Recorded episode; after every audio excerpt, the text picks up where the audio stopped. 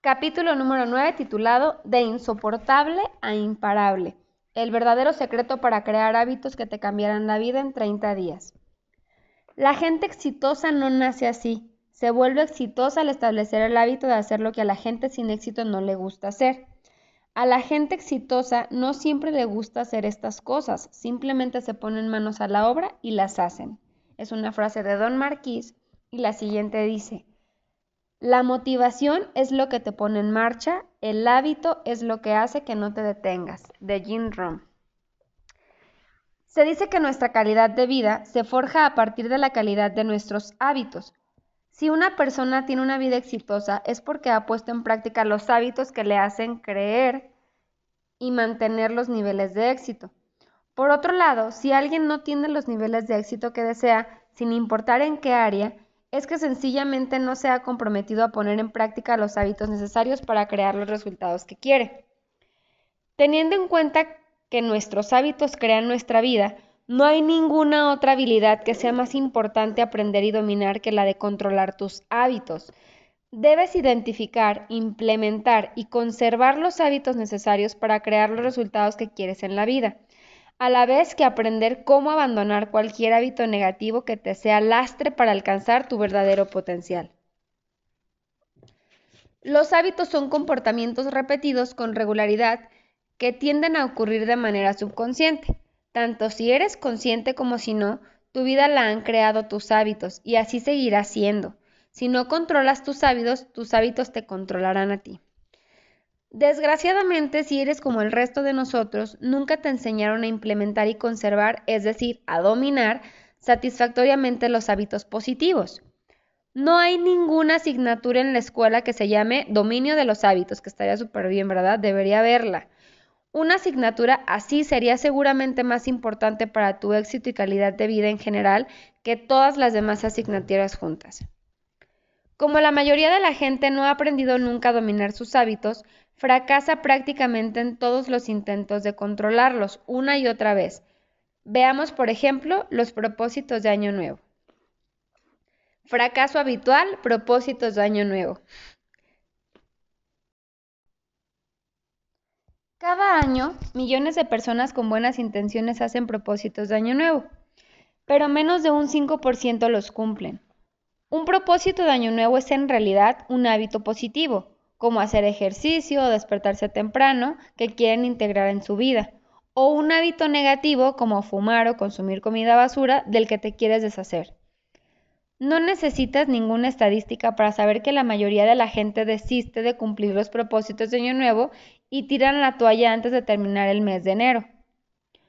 Puede que hayas vivido este fenómeno en primera persona, y si vas al gimnasio la primera semana de enero, ya sabes lo difícil que es encontrar un sitio para aparcar. Está a rebosar de vehículos de gente con buenas intenciones y armadas con un propósito de año nuevo de perder peso y ponerse en forma. Sin embargo, si vuelves al gimnasio al final de mes, verás que la mitad del, del aparcamiento está vacío. Sin una estrategia eficaz para seguir con los nuevos hábitos, la mayoría sigue fracasando. Ahora, ¿por qué es tan difícil poner en práctica y conservar los hábitos que necesitamos para ser felices, gozar de buena salud y tener éxito? Adictos a lo antiguo, el cambio duele. Sí, en cierta medida somos adictos a nuestros hábitos, tanto si se trata de algo psicológico como físico, una vez que se ha reforzado un hábito con suficiente repetición, puede ser muy difícil cambiarlo. Esto sucede si no tienes una estrategia efectiva y probada. Una de las razones principales por las que la mayoría de la gente fracasa a la hora de crear y mantener nuevos hábitos es porque no sabe con qué se encontrará y carece de una estrategia vencedora. ¿Cuánto se tarda realmente en cambiar un nuevo hábito? Dependiendo del artículo que leas o del experto al que escuches, te llegarán pruebas convincentes de que con solo una sesión de hipnosis en 21 días o incluso en un máximo de 3 meses puedes incorporar un nuevo hábito en tu vida o deshacerte de uno antiguo. El famoso mito de los 21 días viene seguramente de un libro de 1960 que se llamaba Psicocibernética, el secreto para mejorar y transformar su vida, Su autor, Maxwell, doctor de cirugía estética, creía que las personas con una amputación tardaban de media 21 días para adaptarse a la pérdida de una extremidad, de extremidad, perdón, y argumentaba que la gente tarda 21 días en ajustarse a cualquier gran cambio en la vida. Algunos dirían que el tiempo que se tarda en convertir un hábito en algo automático también depende de la dificultad del hábito. Según mi experiencia personal y los resultados reales que he observado al hacer de coach de cientos de clientes, he llegado a la conclusión de que puedes cambiar cualquier hábito en 30 días si utilizas la estrategia adecuada. El problema es que la mayoría de la gente no tiene ninguna estrategia y aún menos la adecuada. Así que año tras año pierden la confianza en sí mismos y en sus habilidades para mejorar, pues los intentos fallidos se van acumulando y los, los derriban y algo tiene que cambiar. ¿Cómo puedes dominar tus hábitos? ¿Cómo puedes tomar el control total de tu vida y de tu futuro aprendiendo a identificar, implementar y mantener cualquier hábito positivo que quieras y deshacerte de una vez por todas de cualquier hábito negativo? Pues estás a punto de descubrir la estrategia adecuada, desconocida para casi todo el mundo. Aquí terminamos el capítulo 9, no, no te creas, sí continúa. Continúa justo con, con, esa estrategia mágica de la que estábamos hablando hace un momento. La estrategia para el dominio de los hábitos de mañanas milagrosas que funciona de verdad. Uno de los principales obstáculos que evitan que la gente ponga en práctica y mantenga hábitos positivos es que carecen de la estrategia adecuada no saben con qué se encontrarán ni están preparados para superar los desafíos mentales y emocionales que forman parte del proceso de implementar cualquier hábito nuevo. Empezaremos dividiendo del marco temporal de los 30 días necesarios para implementar un nuevo hábito positivo o deshacerte de uno antiguo que sea negativo, en tres fases de 10 días. Cada una de estas fases presenta un conjunto de desafíos emocionales y obstáculos mentales diferentes que evitan que sigas con un nuevo hábito. Como normalmente nadie es consciente de estos desafíos y obstáculos, cuando los afrontan, los dejan correr porque no saben qué hacer para superarlos. Primera faceta del día 1 al 10, insoportable. Los 10 primeros días en que implementas un nuevo hábito o te deshaces de uno antiguo pueden parecerte casi insoportables. Aunque los primeros días pueden resultar fáciles o incluso emocionantes porque se trata de algo nuevo, tan pronto la novedad se desvanece llega la realidad. Lo odias, es difícil, ya no es divertido. En lo más profundo de ti te resistes al cambio y lo rechazas. Tu mente lo rechaza y piensas, lo odio. Tu cuerpo se resiste y te dice, no me gusta esto. Si tu nuevo hábito es despertarte temprano, lo cual sería práctico para empezar ya, es posible que durante los primeros 10 días tu experiencia sea similar a esto. Suena el despertador. Dios, ya es de día.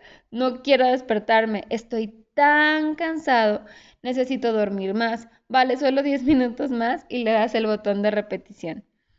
El problema para la mayoría de la gente es que no se da cuenta de que esta situación que parece insoportable durante los primeros 10 días es solo temporal. En vez de eso, cree que así es como será siempre el nuevo hábito y se dice, si este nuevo hábito es así de difícil, olvídalo, no merece la pena. En consecuencia, el 95% de la sociedad estadounidense, o sea, la mayoría mediocre, fracasa una y otra vez a la hora de empezar, perdón, a la hora de empezar rutinas de ejercicio, dejar de fumar, mejorar su dieta, ceñirse a un presupuesto o cualquier otro hábito que mejoraría su calidad de vida. Esta es tu ventaja respecto al otro 95%. Mira, cuando estés preparado para estos primeros 10 días, cuando sepas que este es el precio que pagas por el éxito, que los 10 primeros días serán desafiantes pero también temporales, podrás superar todos los obstáculos y triunfar. Si los beneficios son lo suficientemente buenos, podemos hacer lo que sea durante 10 días, ¿no? Así que los 10 primeros días en que se implementa cualquier hábito nuevo no son pan comido. Te resistirás. Puede que en ocasiones lo odies, pero puedes hacerlo, sobre todo teniendo en cuenta que a partir de aquí solo va mejor y que la recompensa es la capacidad de conseguir cualquier cosa que quieras en la vida. Fase 2 de los días del 11 al 20 es la fase incómodo. Después de los 10 primeros días, los 10 más difíciles, empiezas la segunda fase de 10 días, que es considerablemente más fácil. Te empezarás a acostumbrar a tu nuevo hábito y también habrás desarrollado un poco de confianza y asociaciones positivas con los beneficios de tu nuevo hábito. Aunque los días 11 al 20 no sean insoportables, aún son incómodos y requerirán disciplina y compromiso por tu parte. Es en esta fase todavía te resultará tentador volver a tu antiguo comportamiento, haciendo referencia al ejemplo de despertarse temprano como nuevo hábito, aún te resultará más fácil seguir durmiendo porque lo has hecho durante mucho tiempo. Sigue con uñas y dientes. Ya has conseguido pasar de insoportable a incómodo y estás a punto de descubrir qué tal es lo de ser imparable. Ahora, días de 21 al 30, tercera fase, imparable. Cuando se entra en los últimos 10 días, la recta final, la poca gente que llega así de lejos comete un terrible error. Seguir con el famoso consejo de muchos expertos que dicen que con solo 21 días pueden forjar un hábito nuevo. Estos expertos en parte tienen razón. Realmente se tardan 21 días, que son las primeras dos fases, en forjar un nuevo hábito. Pero la tercera fase de 10 días es vital para conservar ese nuevo hábito a largo plazo. En los últimos 10 días es cuando refuerzas positivamente y asocias placer a tu nuevo hábito. Hasta ahora has estado asociándolo básicamente al sufrimiento y al malestar durante los primeros 20 días. En vez de odiar y resistir de tu nuevo hábito, empiezas a sentirte orgulloso de ti mismo por haber llegado tan lejos. En la tercera fase es también cuando se da la transformación propiamente dicha, pues tu nuevo hábito pasa a formar parte de tu identidad. Va más allá del espacio entre algo que estás intentando y en quién te estás convirtiendo. Empiezas a verte como alguien que vive el hábito. Siguiendo con el ejemplo de despertarse temprano, pasas de ser alguien con la identidad que dice no soy madrugador a decir soy un madrugador. En vez de temer al despertador por la mañana, ahora cuando suena, estás emocionado por despertarte y ponerte en marcha porque lo has estado haciendo durante más de 20 días seguidos. Estás empezando a ver y a notar los beneficios. Mucha gente se confía demasiado. Se da una palmada en el hombro y piensa, lo he hecho bien durante 20 días. Así que voy a descansar unos días y el problema es que esos primeros 20 días son la parte más desafiante del proceso. Descansar unos días antes de haber invertido el tiempo necesario en reforzar positivamente el hábito hace que sea difícil volver a pillarlo. Es durante los primeros 21 a 30 días cuando realmente empiezas a disfrutar del hábito, lo cual hará que lo mantengas en el futuro. Oye, pero si no soporto correr. No me gusta correr, John. De hecho, lo odio. No puedo hacerlo. Venga ya, Hal, es para recaudar dinero para la Front Row Foundations, respondió John. Mira, yo tampoco pensaba que pudiera correr un maratón, pero una vez que te comprometes encuentras la manera de lograrlo. Te lo digo, es una experiencia que te cambiará realmente la vida. Me lo pensaré. Decirle a John que me lo pensaría era básicamente una manera de sacármelo de encima. No me malinterpretes. Creo firmemente en la labor que lleva a cabo la fundación que cambia vidas y la apoyo. Llevaba años donando dinero a la organización, pero extender un cheque era un poco más fácil que correr un maratón. A no ser que me persiguiera alguien, no había corrido más que una manzana de casas en 10 años desde que terminé el instituto, e incluso entonces solo corría para no suspender educación física. Además, desde que me rompí el fémur y la pelvis en aquel accidente cuando tenía 20 años, siempre tuve miedo de lo que me podía pasar si ponía demasiada presión en la pierna. De hecho, cada que iba a esquiar, no podía evitar visualizarme tropezando y cayendo estrepitosamente, lo cual hacía que la de a ver, lo cual hacía que la vara de metal que tengo en la pierna me atravesara la piel del muslo. Es un pensamiento horripilante, pero romperte las extremidades y que te digan que quizá no vuelvas a andar puede provocarte esto. Una semana después de hablar con John, una de mis clientas a quien le hacía sesiones de coaching, Kate, terminó su segunda maratón. Hal, es increíble, me siento como si pudiera hacer cualquier cosa ahora. A tenor de los entusiastas testimonios de John y Kate a favor de correr una maratón, empecé a pensar que a lo mejor había llegado el momento de superar la creencia restrictiva de lo que no me gusta correr y simplemente empezar a correr. Como cualquier otra cosa en la vida, si ellos podían hacerlo, yo también, así que lo hice. Al día siguiente, decidido a correr mi primer kilómetro en esa aventura de, participar en una maratón, me puse las zapatillas de baloncesto. ¿Te suena? y salí por la casa. En realidad me apetecían. Recuerda, los primeros días de cualquier nuevo hábito suelen ser emocionantes. Salí deprisa a la calle, motivado e inspirado. Corrí por la acera. Cuando pasé de la acera a la calzada, me torcí el tobillo con el bordillo y me caí. Tumbado en el asfalto, retorciéndome de dolor y agarrándome el tobillo, pensé, todo pasa por un motivo, así que supongo que hoy no era el día para empezar a correr, lo intentaré mañana y así lo hice.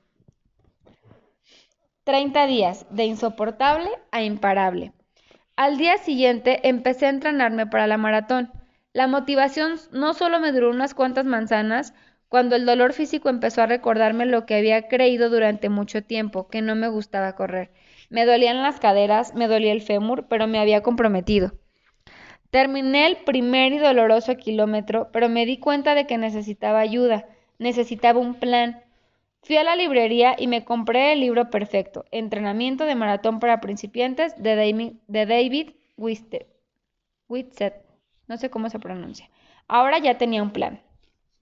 Días del 1 al 10. Los primeros 10 días corriendo fueron tanto dolorosos físicamente como mentalmente desafiantes. Cada día libraba una batalla constante en mi mente con la vocecita de la mediocridad diciéndome que no pasaba nada si lo dejaba, pero sí que pasaba.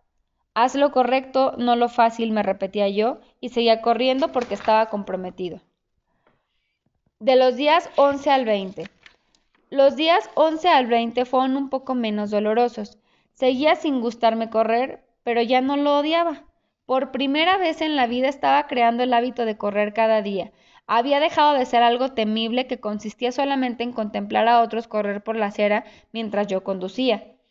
Después de casi dos semanas corriendo a diario, se me empezó a hacer normal lo de despertarme cada día e ir a correr y seguía comprometido. Día 21 al 30. Los días 21 a 30 fueron casi placenteros. Prácticamente había olvidado lo que era odiar salir a correr. Lo hacía sin pensarlo demasiado, simplemente me despertaba, me calzaba las zapatillas de correr, sí, había hecho la inversión, y llevaba un registro de lo que corría cada día. La batalla mental había desaparecido, lo había reemplazado el hecho de recitar afirmaciones positivas o escuchar audios de mejora personal mientras corría. En tan solo 30 días superé mi creencia limitante de que no podía correr.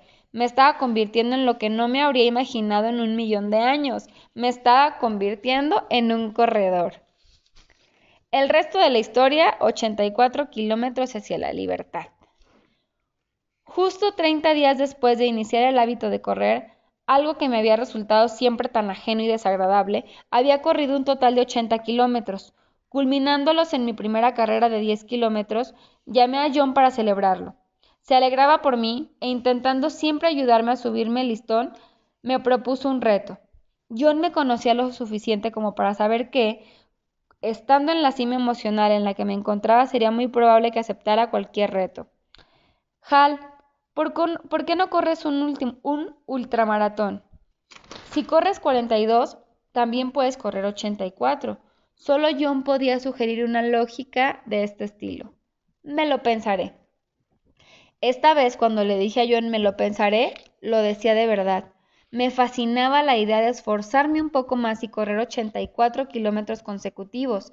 A lo mejor John tenía razón. Si iba a correr 42 kilómetros, también podría correr 84. O sea, venga ya. Si pude pasar de correr 0 kilómetros a correr 10 seguidos en solo 4 semanas y aún tenía 6 meses hasta la carrera benéfica anual de la fundación, ¿por qué no apuntar un poco más alto e ir por los 84? Así lo hice. Incluso logré convencer a un amigo y a dos de mis valientes clientes de coaching para que lo hicieran conmigo. Seis meses más tarde llevaba 765 kilómetros registrados, incluyendo tres carreras de 32 kilómetros, y había viajado al otro lado del país para encontrarme con dos de mis clientes preferidos de coaching, James Hill y Fabián Valencia, así como una gran amiga de hacía mucho tiempo, Alicia Ander, para que los cuatro pudiéramos intentar correr 84 kilómetros en la maratón del Atlantic City. John cogió incluso un avión para ir a apoyarnos. Sin embargo, había un reto logístico. Atlantic City no estaba preparada para corredores de ultramaratón, así que improvisamos. Quedamos en el paseo entablado a las 3.30 horas de la mañana. Nuestro objetivo era terminar los primeros 42 kilómetros antes de que empezara la maratón oficial y luego hacer la segunda mitad con los corredores de la maratón. El momento fue surrealista. La energía entre nosotros cuatro era una mezcla de emoción, miedo, adrenalina e incertidumbre. ¿En serio íbamos a hacerlo? El aire era tan frío en octubre que habríamos podido ver el bajo de nuestra respiración si la luna hubiera brillado más. Sin embargo, la ruta estaba lo suficientemente iluminada y empezamos, un pie detrás del otro, paso a paso avanzamos. Estábamos todos de acuerdo en que esa era la clave para triunfar en ese día, seguir adelante. Mientras no parábamos de poner un pie detrás del otro, mientras no dejáramos de avanzar, en algún momento u otro llegaríamos a nuestro destino. Seis horas y cinco minutos más tarde, en gran parte gracias al apoyo colectivo y la corresponsabilidad del grupo trabajando juntos, como si fuéramos uno, corrimos los primeros 42 kilómetros. Ese fue un momento decisivo para todos nosotros, no por los 42 kilómetros que ya habíamos corrido, sino por la fortaleza mental que necesitaríamos para correr los 42 kilómetros que nos quedaban. La emoción impregnada en cada fibra de nuestro ser, hacía seis horas había quedado reemplazada por un inmenso dolor, la fatiga y el agotamiento mental. Teniendo en cuenta el estado mental y físico en el que nos encontrábamos, no sabíamos si seríamos capaces de duplicar lo que acabamos de hacer, pero lo hicimos. Con un total de 15 horas y media desde el momento en el que empezamos, James, Fabián, Alicia y yo terminamos nuestra misión de 84 kilómetros, juntos, un pie detrás del otro, paso a paso corrimos, trotamos, caminamos, cojeamos y nos arrastramos literalmente para cruzar la línea de meta. Al otro lado de esa línea estaba la libertad, un tipo de libertad que jamás nos podrán arrebatar. Éramos libres de las limitaciones que nos imponíamos nosotros mismos.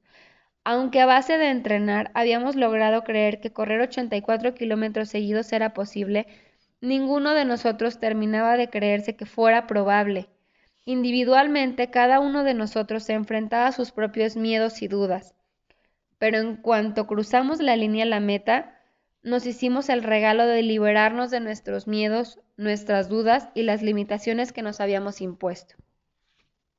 Fue en ese momento cuando me di cuenta de que el hecho de regalarse la libertad no está reservado para algunas personas elegidas, sino que estaba a disposición de cada uno de nosotros en el momento que tomamos la decisión de aceptar retos que están fuera de nuestra zona de confort, obligándonos a crecer, ampliar nuestra capacidad y hacer y hacer más de lo que hayamos sido y hecho en el pasado. Esta es la auténtica libertad. ¿Estás preparado para la auténtica libertad? El reto de transformar tu vida en 30 días con mañanas milagrosas es el siguiente capítulo. Te permitirá superar las limitaciones que te has autoimpuesto para que puedas ser, hacer y tener todo lo que quieras en la vida con más rapidez de lo que hayas creído posible. Mañanas Milagrosas es un hábito diario que te puede cambiar la vida, y aunque a mucha de la gente que lo prueba le encanta desde el primer día, conseguir hacerlo durante 30 días para que puedas convertirlo en un hábito para toda la vida requerirá un firme compromiso por tu parte. Al otro lado de los próximos 30 días estarás tú, convirtiéndote en la persona que necesitas ser para crear todo lo que siempre has querido en la vida y en serio, ¿hay algo más fascinante que esto?